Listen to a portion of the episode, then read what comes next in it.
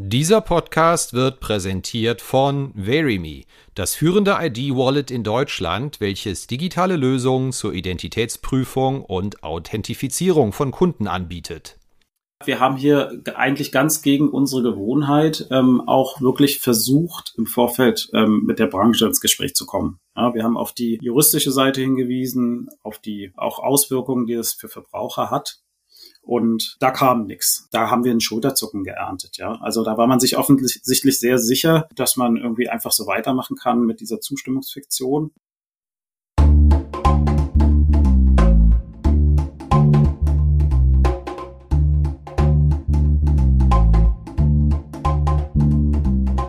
Finanzszene, der Podcast. Jeden Montag mit Gästen aus der Banken- und Fintech-Branche.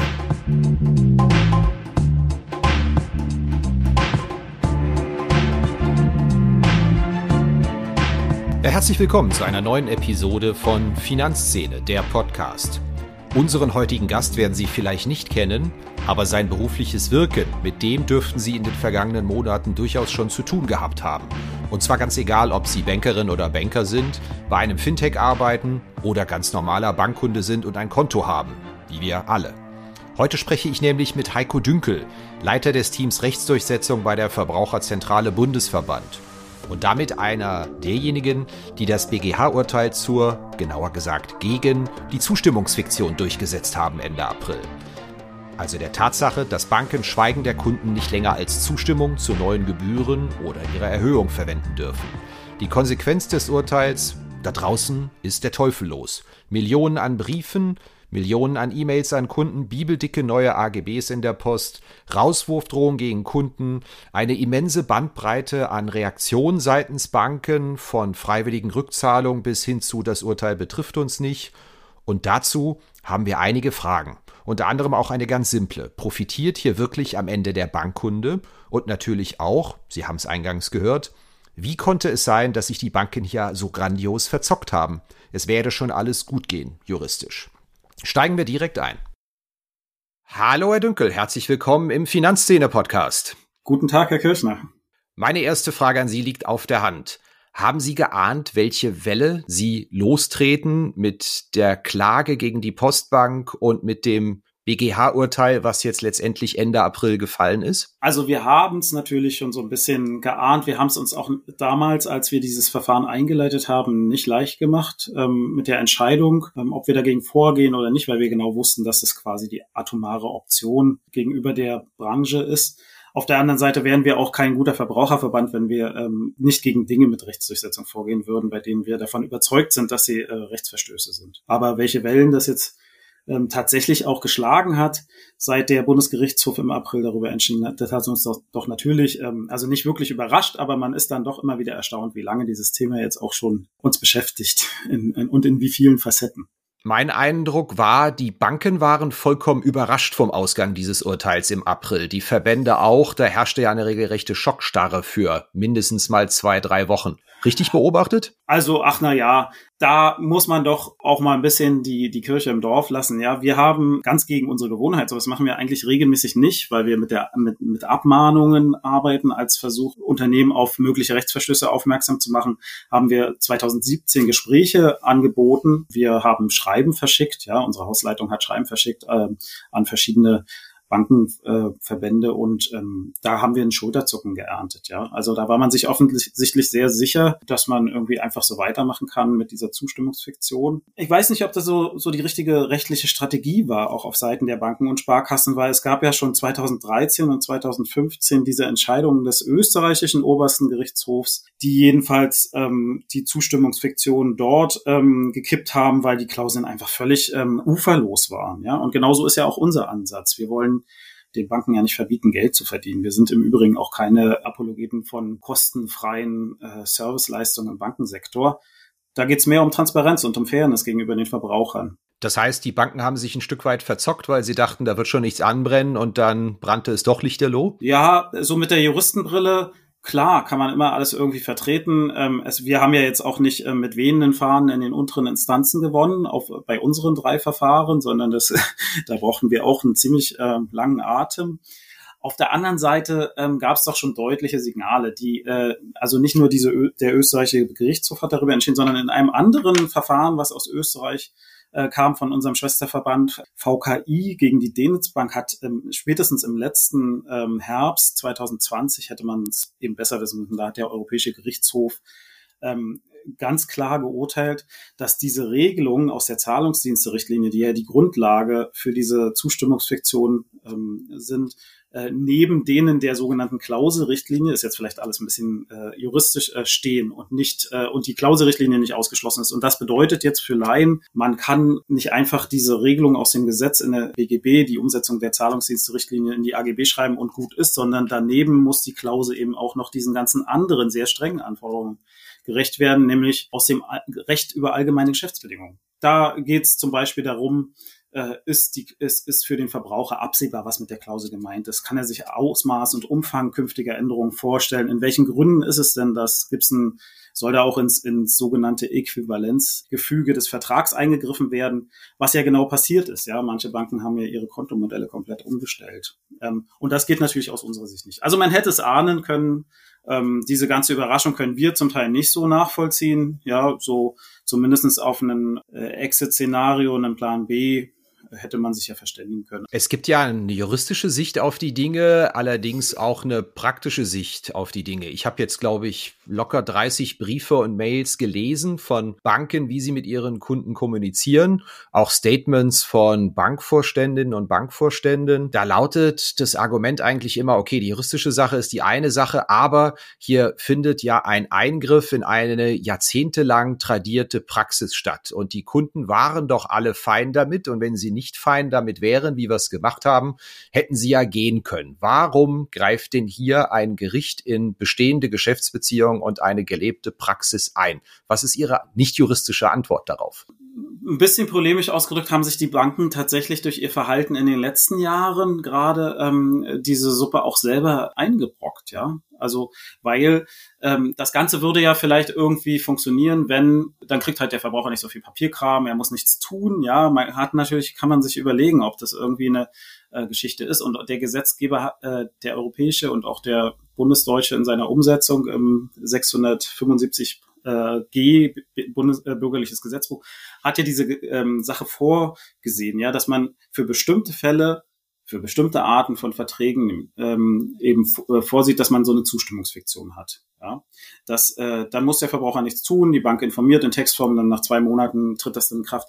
Aber ähm, die exzessive Ausnutzung dieser Norm in der Praxis hat am Ende des Tages dazu geführt, dass wir einfach auch nicht mehr die Füße stillhalten konnten. Ja, und das ist auch nicht im Sinne des Verbrauchers. Da wurden nicht alle Banken sind da gleich, ja, aber manche haben eben auch äh, ja in den letzten Jahren immer noch relativ aktiv für kostenfreie Konten äh, geworben. Die wurden dann plötzlich kostenpflichtig, ja, durch genau diesen Mechanismus.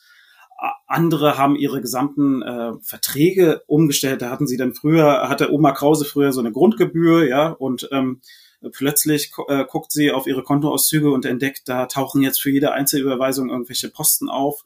Ähm, ich habe natürlich irgendwie als Privatperson auch Verständnis für die Bankenbranche so ein bisschen. Die ähm, das, das wirtschaftliche Umfeld ist jetzt auch nicht so besonders im Moment wegen der Niedrigzinsphase. Aber ähm, so geht's jedenfalls nicht. Ja. Und ähm, was wir jetzt erleben, ist im Grunde genommen ähm, eine Rückführung auf den Normalzustand. Ja. Also Sie haben ja, man muss sich mal vorstellen, wir haben hier eine Branche, die hat schon eine äh, durch diese gesetzgeberischen Vorgaben ähm, eine unwahrscheinliche Privilegierung erlebt. Normalerweise brauchen Sie wirklich für Verträge, auch in Dauerschrittverhältnissen, wenn Sie die ändern wollen, müssen Sie ein neues Angebot machen. Und ähm, Banken konnten auch schon vorher kündigen im Übrigen. Bei Sparkassen sieht es vielleicht nochmal ein bisschen anders aus. Sie brauchen einen sachgerechten Grund. Aber ähm, was wir jetzt erleben, ist am Ende des Tages ähm, eben, wie gesagt, der Normalzustand, weil jetzt müssen Verbraucher eben wieder gefragt werden, wenn grundlegende Änderungen an ihrem Vertrag vorgenommen werden. Und das ist eigentlich ganz normal, damit leben auch andere Branchen, ja. Und ähm, die Möglichkeit, die im Gesetz ist, sich für moderate ähm, Änderungen, also nicht für Eingriffe in den Gesamtvertrag, ins Äquivalenzverhältnis, wo plötzlich völlig neue Sachen auftauchen, sondern für, für normale Änderungen, ähm, die vernünf in vernünftigen Umfang sich eine Klausel in die allgemeinen Geschäftsbedingungen zu schreiben, die sowas auch mit einer Zustimmungsfiktion zulässt. Ja Das ist, ähm, die haben die Banken und Sparkassen offensichtlich nicht genutzt. Jetzt muss ich allerdings zugeben, aus Verbrauchersicht verfüge ich über, ich würde mal tippen, locker 20 Abos, Mitgliedschaften, sonst was aller Art, äh, Strom, Gas, Handy, Netflix, Sky, was weiß ich was. Da ist aber aus Verbrauchersicht der Normalzustand eher, dass ich regelmäßig Schreiben bekomme, hier ändern wir was an der Preisgestaltung. Sie können natürlich kündigen, aber wenn wir nichts hören, dann gilt die Preisänderung als abgemacht. Das ist zumindest für mich als Verbraucher der Normalzustand. Was ist Ihre Antwort ja, im darauf? Im Energiebereich gibt es natürlich irgendwie eine andere ähm, äh, Logik, die auch an so eine Zustimmungsfiktion rankommt. Das ist jetzt, äh, das würde jetzt zu weit führen, aber da haben Sie diesen, diesen Fall ja auch, wo das dann irgendwie gesetzlich äh, möglich ist in bestimmten Umfang. Und ähm, bei den anderen Sachen, klar, da würden wir auch genau hingucken und machen wir auch, ja. Wenn jetzt irgendwie ein, ein Dauerschuldverhältnisanbieter in irgendeiner Branche von mit so einer Zustimmungsfiktion arbeitet, dann dürfte die genauso rechtswidrig sein. Haben Sie eigentlich selbst schon mal jetzt persönlich Erfahrung mit den Konsequenzen gehabt, indem Sie ein Schreiben von Ihrer Bank bekommen haben in dem Zusammenhang? Also erstaunlicherweise bei uns äh, ist noch gar nichts passiert hier zu Hause. ähm, das ist ja regional sehr unterschiedlich, aber wir sammeln natürlich im VZBV jetzt die äh, verschiedenen Konstellationen. So, ähm, und da tauchen ganz viele verschiedene Geschichten auf, ja. Ähm, also da hat man dann so, so, so eine ganze Palette ähm, von, von ziemlich radikalen Maßnahmen, ja. Ein ostdeutscher Sparkassenverband ähm, hat sich irgendwie zu, zu Strafkündigungen hinreißen lassen, obwohl er in seinem ähm, allgemeinen Geschäftsbedingungen möglicherweise gar keine wirksame Kündigungsvereinbarung äh, drinne hat. Ja? Und ähm, als Sparkasse brauchen sie eben einen sachgerechten Grund. Und in diesem Fall lassen wir auch prüfen, da gehen, wir jetzt gerichtlich gegen vor, ob die nicht vielleicht sogar einen dringenden Grund brauchen, weil in deren Sparkassenverordnung steht strengere Anforderungen sogar noch drin. So, das ist die eine Sache äh, auf der um, auf dem auf der einen Seite des Spektrums. Andere Banken machen es nach unserer Auffassung vielleicht ganz gut. Klar, da kriegt man jetzt ähm, irgendwie große Papiere, da muss die Vergangenheit aufgearbeitet werden, das liegt nun mal in der Natur der Sache. Ähm, und es müssen Regelungen für die Zukunft getroffen werden. Aber wir gucken da wirklich genau hin. Es gibt auch so rote Linien, ähm, die für uns nicht in Frage kommen. Ja, wir haben äh, einige Beschwerden darüber, dass ähm, dann gesagt wird, ja, dieses Urteil gilt nur gegenüber der Postbank und nicht gegenüber uns. Ähm, das ist aber natürlich ähm, eine echte Schutzbehauptung, weil die Klauseln wurden ja, was man wirklich sehr selten hat, und deswegen haben wir ja auch so große Auswirkungen, wurden ja quasi wortgleich von der gesamten Branche verwendet, so dass man sich da nicht hinstellen kann und sagen kann, das äh, gilt jetzt nicht gegenüber uns. Andere lassen sich, ähm, finde ich auch ziemlich radikal, ähm, einfach auch für die Vergangenheit ähm, alles bestätigen und vor, ähm, gleichzeitig basteln sie da noch einen Rechtsverzicht der Verbraucher an, im, ein im Hinblick auf bestimmte Rückforderungs, ähm, Geschichten, Geldsummen, weil im Grunde genommen muss jetzt alles zurückerstattet werden bis zu einem Zeitpunkt X. Ja, so. Und da, wir gucken uns das alles an. Wir hören irgendwie viel. Die Postbank selber verschickt gerade ein ziemlich großes Paket an Verbraucher. Ähm, ja. ja, das sind, glaube ich, 104 oder 108 Seiten AGBs, die man genau. sich mal in Ruhe durchlesen soll und dann zustimmen soll. Ja. Wir sind ja kein Verband, der irgendwie jetzt polemisch sofort auf irgendwas raufhaut. Wir gucken das, uns das jetzt an. Da sind natürlich große Sachen mit verbunden. Wir gehen da sehr strukturiert vor. Es wird sicherlich gegen die eine oder andere äh, Bank auch noch oder Sparkasse vielleicht noch ähm, Rechtsdurchsetzung geben. Ja, nämlich dann, wenn es völlig schief läuft. Ähm, in meinem Team läuft ein Verfahren gegen diese ostdeutsche Sparkasse, um zu prüfen, ob die überhaupt überhaupt kündigen durften jetzt aus solchen Gründen. Ja, einfach Verbraucher, die ähm, ohne weitere Forderung oder Begründung einfach nur für die Vergangenheit ihr Geld zurückfordern, dann sofort rauszuschmeißen, irgendwie als, als Konsequenz von mir nicht so prickelnd. Ja, da kann die Branche auch viel Verbrau äh, Vertrauen verspielen. Und darum geht's auch. Das müssen Sie, im Grunde genommen haben Sie da betriebswirtschaftliche Entscheidungen, ja. Aber es ist jetzt erstmal eine Menge aufzuarbeiten verläuft da eine schiefe Ebene durch die Bankenlandschaft. Sie haben es angesprochen. Sparkassen, Genossenschaften können ihre Mitglieder, Schrägstrich Kunden nicht so einfach rausschmeißen, wenn sie nicht spuren oder wenn sie ihr Geld zurückverlangen. Privatbanken haben ja da eigentlich nach meinem Verständnis, ohne es zu juristisch werden zu wollen, eine Vertragsfreiheit und können jederzeit eine Kundenbeziehung ja. beenden. Richtig verstanden? Eine schiefe Ebene, ich würde, das klingt so wertend. Also die Sparkassen äh, und ähm, Genossenschaftsbanken, die haben ja zum Teil auch eben, nicht zum Teil, sondern sie haben eben so eine Art Grund ist jetzt auch unjuristisch, aber so ein Grundversorger, so eine Grundversorgerrolle. Damit gehen eben auch Pflichten einher. Es gibt Kündigungsmöglichkeiten, das heißt, diese dürfen ja kündigen, wenn sie die Voraussetzungen erfüllen, ja. Das lassen wir eben auch in diesem Verfahren wollen wir das mal ein bisschen klären lassen, mal gucken, was das Gericht dazu sagt. Einsichtig hat sich die Bank jedenfalls nicht gezeigt, also die Sparkasse nicht gezeigt.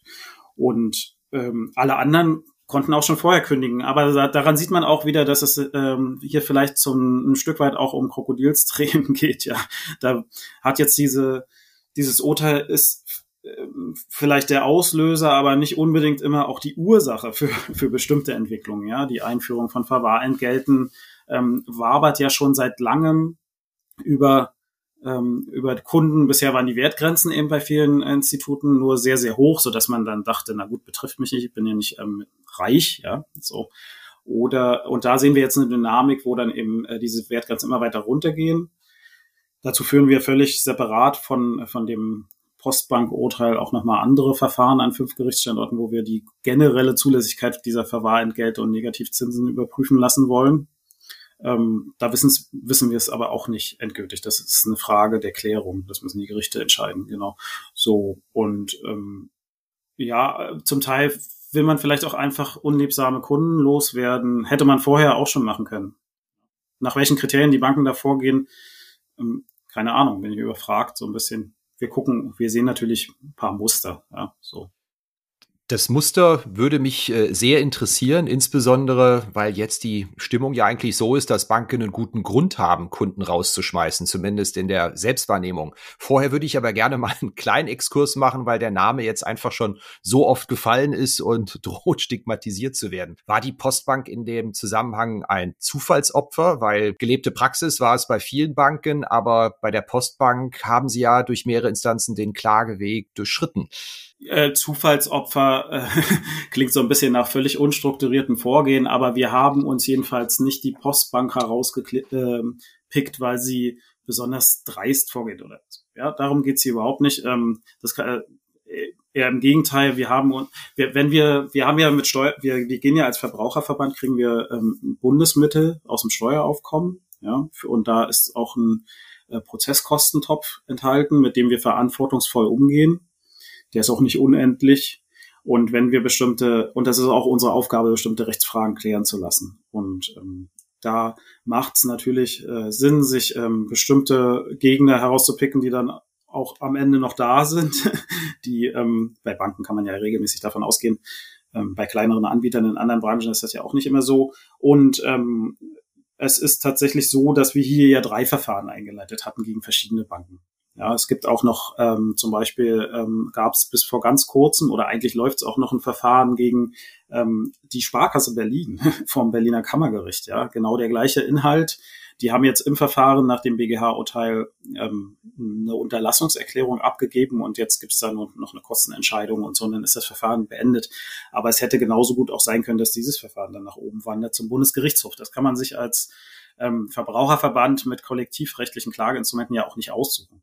So ebenso wenig wie jeder andere Kläger vor Gericht, ob man jetzt ähm, auf welcher Stufe der Instanzen man da am Ende des Tages an, wo dann da Schluss ist und genau. Und das Postbankverfahren ist eben zum Bundesgerichtshof hochgewandert. Wir hatten ähm, auch noch ein anderes, äh, da, da haben wir dann ähm, den Deckel drauf gemacht. Ja, es geht ja auch um Kosten und so. Und jetzt haben wir, ähm, jetzt sehen wir, dass wir, dass diese Strategie erfolgreich war. Ja, wir machen hier eine kurze Pause und sagen herzliches Dankeschön an den Sponsor dieser Episode. Das ist VeryMe.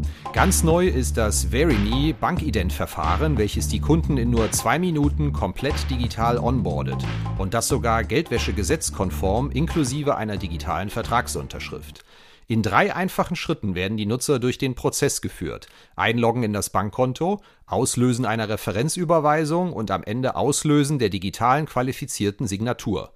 Fertig mit nur wenigen Klicks und der Nutzer ist identifiziert und hat gleichzeitig die Vertragsdokumente rechtssicher unterschrieben. Rund um die Uhr verfügbar mit Echtzeitvalidierung, maximale Conversion komplett digital. VeryMe genießt das Vertrauen vieler großer Gesellschafter, die sehr zufrieden Produkte von VeryMe in ihren eigenen Geschäftsprozessen nutzen. Vielen Dank an VeryMe.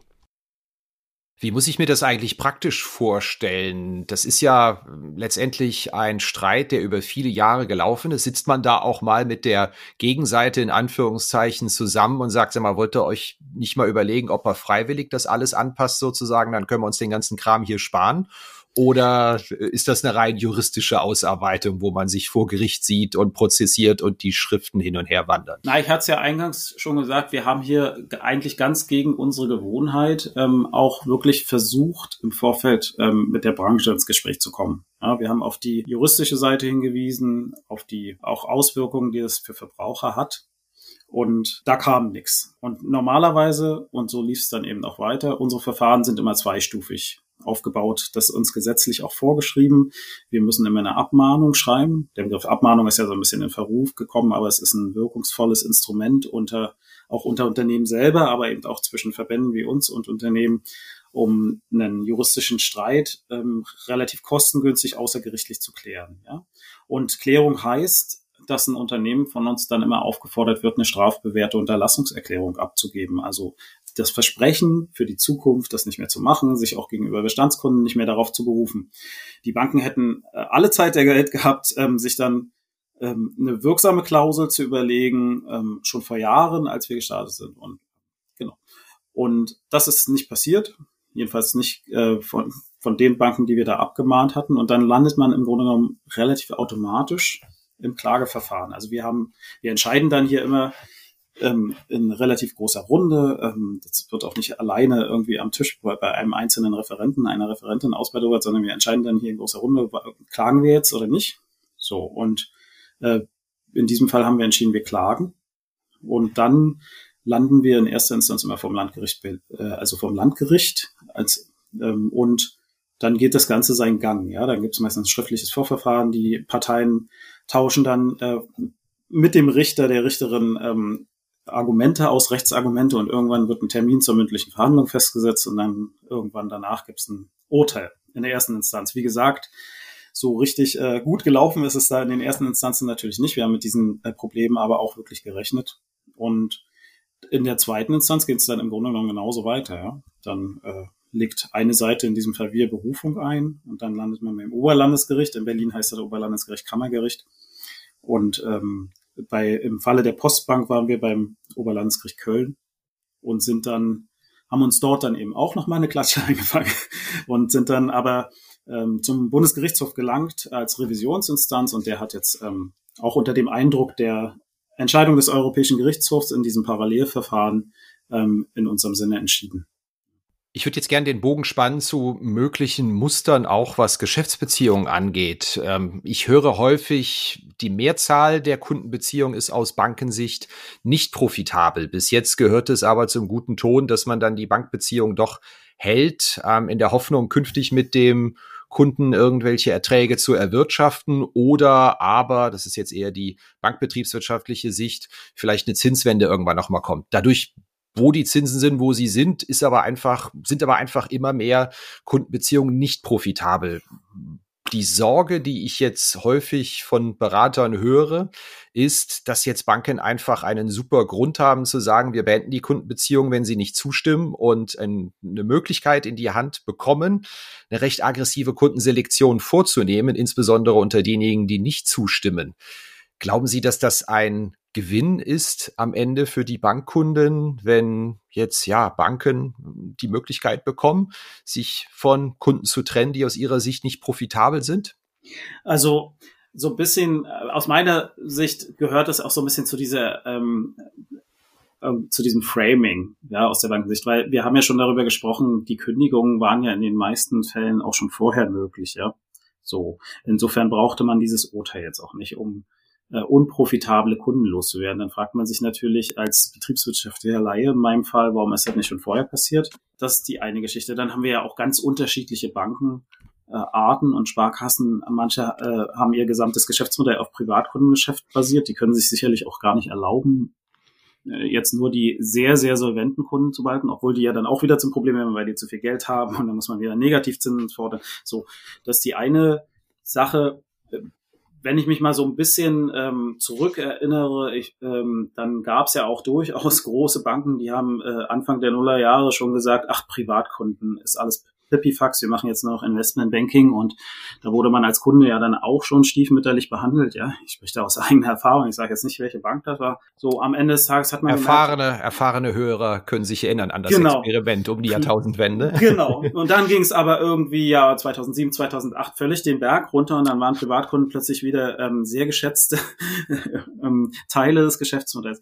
Also, aber im Grunde genommen sind wir als Verbraucherschützer damit natürlich auch ein Stück weit überfragt. Das sind interne äh, betriebswirtschaftliche Entscheidungen der Banken. Es besteht natürlich, ähm, wenn man jetzt mal von den äh, Sparkassen absieht, äh, eine weitgehende Vertragsfreiheit. Ja, so und ähm, ich glaube, da ist auch viel ja Gejammer und Reaktion. Man ist jetzt dann doch irgendwie, warum auch immer, relativ überrascht und versucht jetzt da irgendwelche Erklärversuche. Naja, die Frage, die Sie eingangs in Ihrer Antwort äh, selbst gestellt hatten, die kann ich Ihnen, glaube ich, beantworten. Wenn Sie mal soeben kleine Kunden mit überschaubaren Beträgen auf dem Konto an die Luft setzen, die Geschäftsbeziehung massenhaft beenden, dann wird ja irgendwann die Öffentlichkeit auch Wind davon bekommen ja. und dann wird das ihrem Image nicht sonderlich gut tun. Wenn sie aber jetzt sagen können, na ja, sorry, wir müssen hier, um das alles auf rechtlich sichere Beine stellen, von den Leuten eine Zustimmung haben und wenn die uns die Zustimmung nicht geben, können wir die Geschäftsbeziehung nicht fortführen, weil wir hier auch nicht Preismodelle von 1998 weiter anwenden können, dann haben sie als Bank ein gutes Argument jetzt plötzlich genauso vorzugehen. Und ich glaube, das erklärt ja auch den Ton, den einige Kunden schreiben haben, in dem explizit drin steht, unterschreiben oder klicken oder rausschmiss. Und da muss man sich ja schon souverän fühlen, um das so zu formulieren. Ja, genau. Das ist aber auch so ein bisschen Blaming natürlich äh, dabei, ähm, weil die Möglichkeit bestand auch schon vorher. Klar, da hat man einfach dann, ist man davon ausgegangen, dass das, dass man so agieren kann, ja. Irgendwie. Aber rechtlich wackelig war die Geschichte auch schon vorher. Und ähm, wie gesagt, wir wären auch kein guter Verbraucherverband, wenn wir die Sachen, wenn wir solche offensichtlichen Rechtswidrigkeiten, die jedenfalls in unserer Wahrnehmung auch äh, wirklich äh, rechtswidrig waren, dann einfach so laufen lassen. Tatsächlich ist der Umgang der Banken ja, äh, Sie hatten selbst erwähnt, sehr unterschiedlich. Wir haben eine ganz große Bandbreite. Gibt es denn, Verbraucherschützer nimmt man ja häufig kritisierend wahr, auch irgendwelche Banken, die Sie mal explizit loben möchten, weil Sie den Eindruck haben, Sie setzen das Ganze total gut, fair und transparent jetzt um, das Urteil? Also wir wollen, ja, ähm, wir wollen ja nicht immer nur böse und kritisch sein. Genau, aber äh, ich würde da ganz gerne an der Linie ähm, festhalten in diesem Podcast. Wir benennen auch keine, ähm, die wir besonders schlimm finden und hauen da jetzt rauf. die werden dann schon äh, merken, wenn sie von uns Post kriegen. Natürlich gibt's ähm, da äh, Banken, die versuchen jetzt aus der Situation rauszukommen, ohne Schutzbehauptungen und ähm, müssen es ja irgendwie jetzt lösen. Es ist auch nicht so ganz trivial also ich möchte da jetzt auch nicht tauschen, ja, man muss ja einerseits, ähm, da sind die massenweisen Rückzahlungen, die man jetzt möglicherweise vornehmen muss, wo auch noch Fragen ungeklärt sind, ja, wie lange eigentlich, wie ist der Bezugszeitraum, den man zurückrechnen muss, wie, ähm, wann verjähren diese Kisten, ja, das lassen wir vielleicht auch noch klären, ähm, in einem geeigneten Fall da, das ist vielleicht noch der simplere Fall, obwohl es da natürlich um viel Geld geht. Ja, der ähm, die komplizierten Kopfnüsse sind natürlich jetzt was. Wie kriegen wir das jetzt für die Zukunft hin? Ja, da werden wir sicherlich äh, ähnliche Entwicklungen sehen wie in Österreich. Wir sehen, ähm, wir sehen hier dann demnächst wahrscheinlich auch eine äh, Entwicklung wie bei den Kolleginnen und Kollegen in Österreich, wo sich die Kollegen schon an der zweiten oder dritten Generation von ähm, Änderungsklauseln abarbeiten. Ja, wir, wir kennen solche Sachen aber eben auch ähm, aus, aus anderen Bereichen, aus dem Energiesektor zum Beispiel, wo, wo wir auch äh, früher Klauseln fanden in den im Kleingedruckten, die ließen im Grunde genommen alles Mögliche zu, ja, auch ähm, Umstrickungen äh, des Vertragsverhältnisses. Der, man konnte, wenn man die gelesen hat, hat man nicht verstanden, weder als Laie noch als Jurist, was ist damit eigentlich alles möglich und was eben nicht mit diesen Änderungsklauseln, weil, weil der Grundsatz, der vertragrechtliche Grundsatz ist ja, der schwebt ja über allem, der kommt schon, der ist ja tausende alt, der kommt aus dem römischen Recht, Verträge müssen eingehalten werden. Und ähm, nur in Dauerschuldverhältnissen hat eben, wie, wie diesen lange, also diese lange laufenden Verträge, hat der äh, Gesetzgeber natürlich gesehen, da müssen wir Möglichkeiten schaffen, wie auch Unternehmen dann reagieren können auf Änderungen der Umstände. Ja, so. Und ohne gleich immer kündigen zu müssen. Das, das haben die Banken jedenfalls bisher nicht richtig genutzt. In Österreich ist auch ein bisschen kompliziert. Wir würden uns diese Klausel natürlich auch genau angucken. Was ist jetzt da alles drin? Der Bundesgerichtshof hat ja in seinem Urteil auch ähm, Hinweise gegeben. Ja, was darf da nicht drin stehen? Worauf darf sich das beziehen? Nur so wie bisher, dass ähm, eben also auch mit dieser neuen Generation von, von kleinen gedruckten Klauseln, selbst wenn die dann rechtmäßig werden, kann, kann eben gerade nicht das äh, Vertragsverhältnis komplett umgebastelt werden oder ständig irgendwelche völlig unerwarteten neuen Entgelte eingeführt werden. Wenn die Bandbreite der Reaktion der Banken enorm groß ist, was ist denn aus Ihrer Sicht von der Finanzaufsicht BaFin zu erwarten? Die hat sich ja auch schon geäußert, aber in vergleichbaren Fällen hat man den Eindruck, das wird doch dann im Zweifel eher ein Verwaltungsakt, wenn ich an das Urteil zum Prämiensparen denken. Ist von der BaFin da Unterstützung zu erwarten? Äh, schwierige Frage. Die BaFin ist ja da offensichtlich aktiv. Ja, ich habe natürlich als äh, Leiter der Rechtsdurchsetzung ähm, vor allen Dingen unsere Rechtsdurchsetzungsinstrumente im Blick, die ja auch ähm, effektiv sind und ähm, unabhängig von verwaltungsgerichtlichen Verfahren ähm, funktionieren. Aber man würde sich natürlich ähm, wünschen, dass die BaFin da auch effektive Wege findet, ähm, um gegen Auswüchse vorzugehen. Kommen wir mal zum Ausblick gestaltet sich die Kundenbeziehung zwischen Bank und Kunde künftig transparenter, besser, günstiger? Was ändert sich jetzt ganz konkret durch das BGH-Urteil? Was ist Ihr Take da? Ja, wenn man jetzt mal ähm, komplizierte Vergangenheitsbewältigung außen vor lässt und jetzt guckt, was passiert jemand, der jetzt ähm, irgendwie äh, ein mutmaßlicher Verbraucher, eine Verbraucherin, die jetzt mit einer äh, rechtssicheren Klausel einen neuen Bankvertrag abschließt, dann wird sie in Zukunft gefragt werden müssen, wenn gravierende Sachen passieren. Ja, so, weil das geht nicht über diese Änderungsklausel. Das muss man konkret dann neu vereinbaren. Und ähm, dann landet es zumindest nicht mehr im Papierkorb. Ja? Man, äh, also ich glaube, damit waren in der Vergangenheit Verbraucher auch ein Stück weit überfordert und sie gucken jetzt auch genauer hin. Ja, was passiert da eigentlich? Das Ganze geschieht natürlich auch in einem Umfeld, wo sich eben auch Sachen gravierend ändern. Ja, irgendwie, man hat ja vielleicht auch ein rationales Desinteresse, wenn da jetzt einfach nur akademische äh, Anpassungen der allgemeinen Geschäftsbedingungen oder so mit reinkommen in der Post, dann guckt man sich die vielleicht auch selbst als Jurist nicht so vertieft an. Aber bei gravierenden Sachen würden wir uns jedenfalls auch wünschen, dass äh, Verbraucher da dann rechtssicher gefragt werden und dann haben sie ein Entscheidungsrecht. Vorher äh, war die Chance doch relativ groß, dass das ihnen nicht mehr auffällt und da musste man schon sehr genau seine Kontoauszüge ähm, angucken, um nachzuvollziehen, was da eigentlich passiert ist.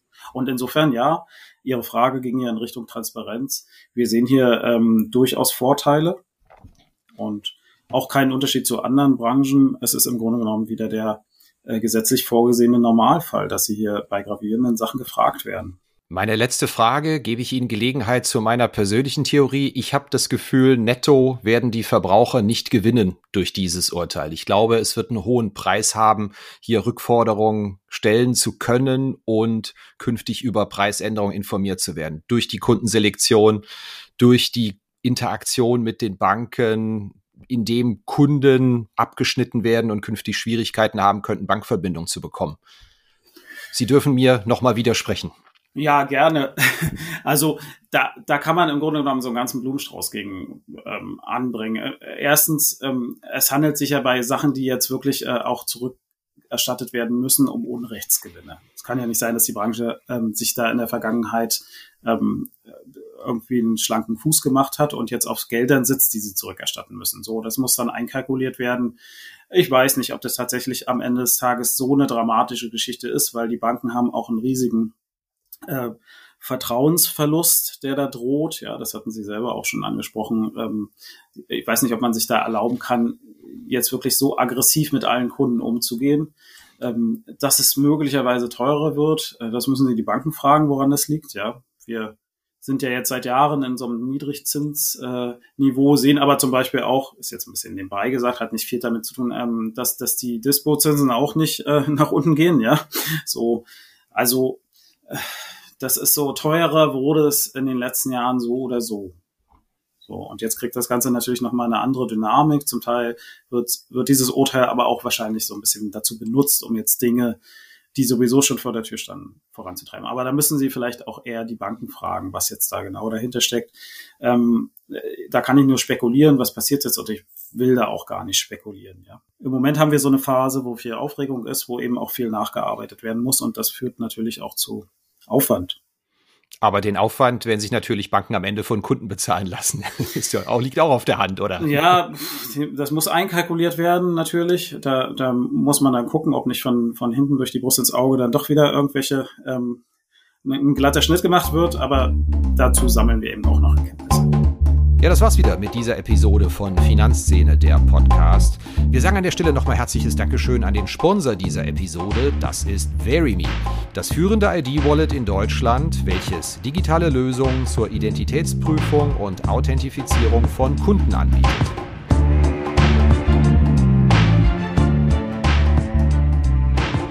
Redaktion und Host Christian Kirchner. Coverdesign von Elida Atelier Hamburg. Musik Liturgy of the Streets von Shane Ivers. www.silvermansound.com